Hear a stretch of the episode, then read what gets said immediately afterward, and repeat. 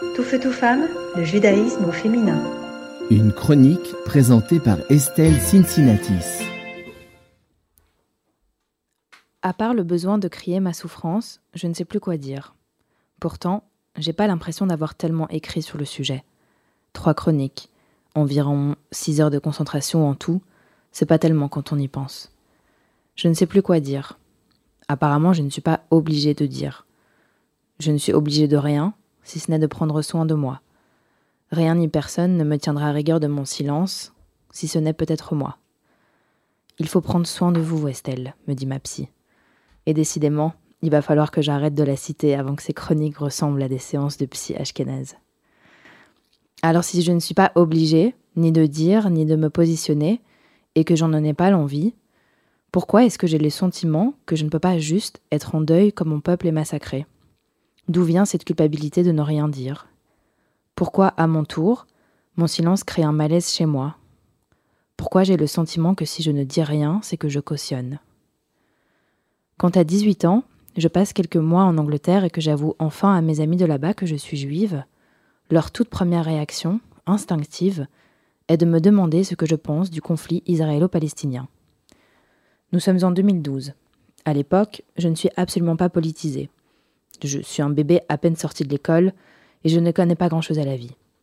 Mais parce que juive, je me dois de donner mon avis sur le conflit israélo-palestinien.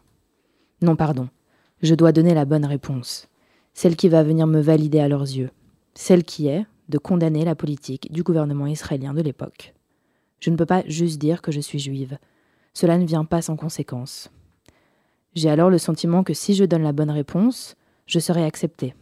J'aurai alors plus le droit d'être juive et d'être leur amie. Alors voilà, j'ai essayé de comprendre d'où venait mon sentiment actuel, celui de ne pas savoir quoi dire et de me sentir coupable.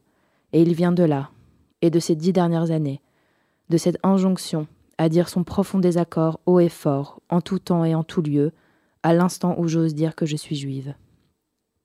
J'ai donc passé les dix dernières années de ma vie dans une relation presque schizophrénique, une relation d'amour et de colère, qui m'appartient, mais que je dois encore et toujours justifier. Alors c'est ce que je vais faire aujourd'hui, je vais prendre parti. Anna Assouline et Fatima Bousson cofondent l'association française Les Guerrières de la Paix il y a un an. Elles réunissent des femmes musulmanes et juives en réaction aux fortes tensions intercommunautaires liées aux répercussions du conflit israélo-palestinien. Le 4 octobre dernier, soit il y a un siècle, des militantes de ce mouvement et des centaines d'autres femmes israéliennes et palestiniennes ont marché ensemble pour la paix à Jérusalem et en Cisjordanie. Cette marche porte le nom de l'appel des mères, organisée par le mouvement israélien Women Wage Peace et l'association palestinienne Women of the Sun. Les femmes essayent de réparer le monde détruit par les hommes qui font la guerre. Voici les mots de l'une des marcheuses militantes. Dimanche dernier, les guerrières de la paix ont organisé un rassemblement pour se recueillir et laisser place au deuil des victimes. Le mouvement féministe parle de douleurs communes et souhaite agir pour la paix. Et ce ne sont pas les seuls, et heureusement. Plus près de moi, il y a aussi Galadriel et Ninon, deux femmes juives que j'ai rencontrées il y a quelques années dans le cadre de la création d'un collectif féministe juif. Elles aussi ont fait le choix de la paix. Avec Farah et Wassim, elles ont réussi à organiser un rassemblement pacifique de solidarité judéo-arabe la semaine dernière, en plein cœur de Bruxelles, quelques jours après un attentat. Et j'ai envie d'y croire, de tout mon cœur. Je ne suis pas naïve. Je suis de nature diplomate, très têtue aussi, mais je ne suis pas naïve. Et j'ai moi-même l'expérience de l'interculturel grâce au projet Dialogue et Diversité que j'ai développé pendant deux ans. Ces appels à la paix et à la solidarité n'arrêteront pas la guerre. Ils ne ramèneront pas les milliers de morts à la vie, ils ne m'aideront pas à mieux dormir, à ne pas avoir peur dans la rue parce que juive, mais ils me permettent de prendre soin de moi.